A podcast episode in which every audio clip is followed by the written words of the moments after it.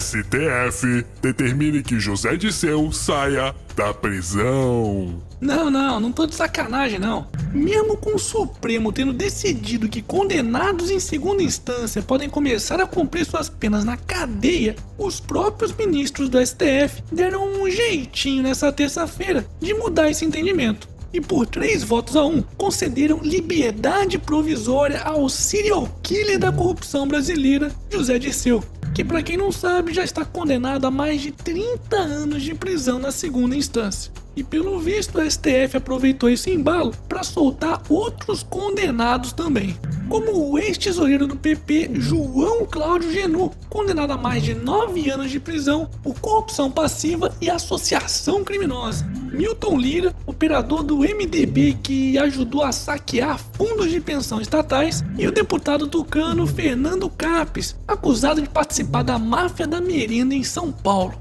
O que? Tá achando que acabou por aqui? Então achou errado, porque a festa do Supremo não parou por aí não.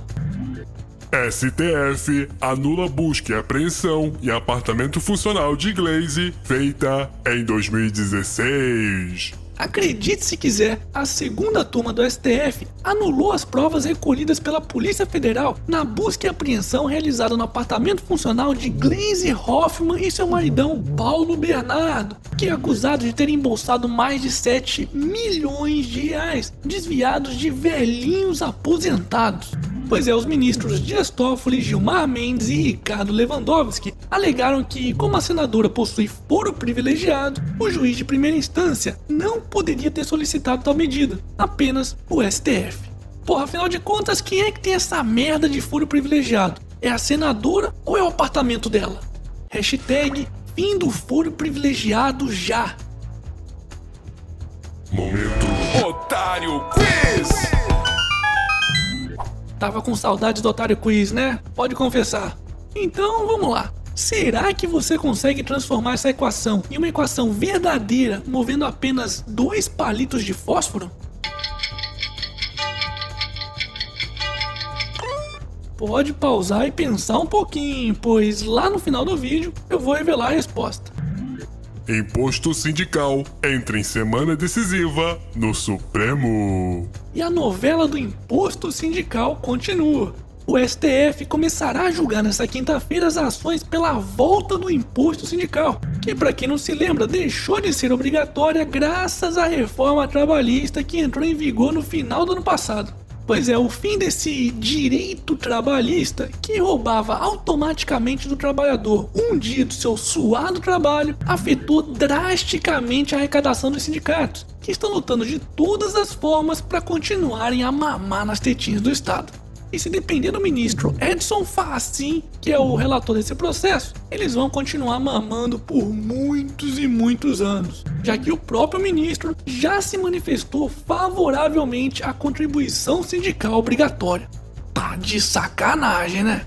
E o pior é que ainda tem trabalhador por aí que ainda acredita que os tais direitos trabalhistas servem para proteger o trabalhador. Hashtag somos todos otários. Momento Jabá. E aí, já deu like no vídeo? Não? Hum, caramba! Tá esperando o que então, pô? Dá like nessa bagaça logo, porque aqui é canal do otário, porra!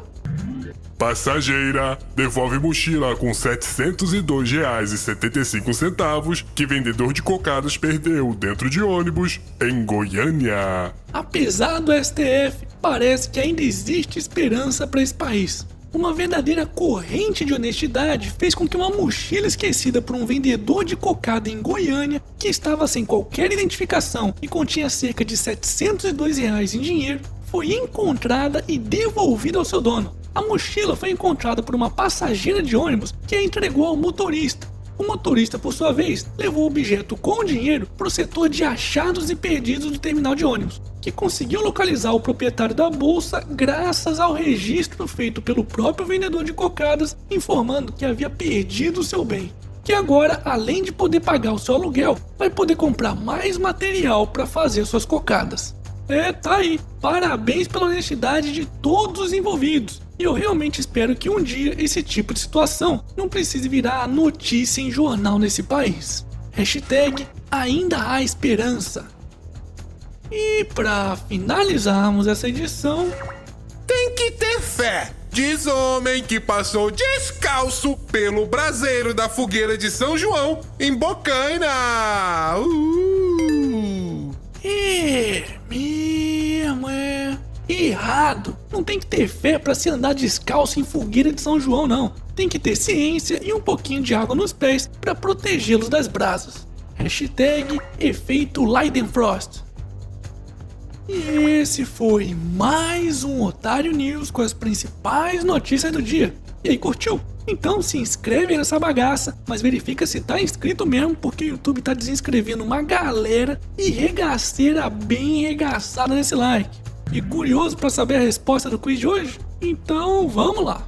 Se você mover esses dois palitos dessa forma, você conseguirá chegar na equação 1 mais 7 é igual a 8. E aí, acertou? Parabéns! Não acertou e encontrou alguma outra resposta? Então deixe seu comentário aqui embaixo. E amanhã, quem sabe, tem mais!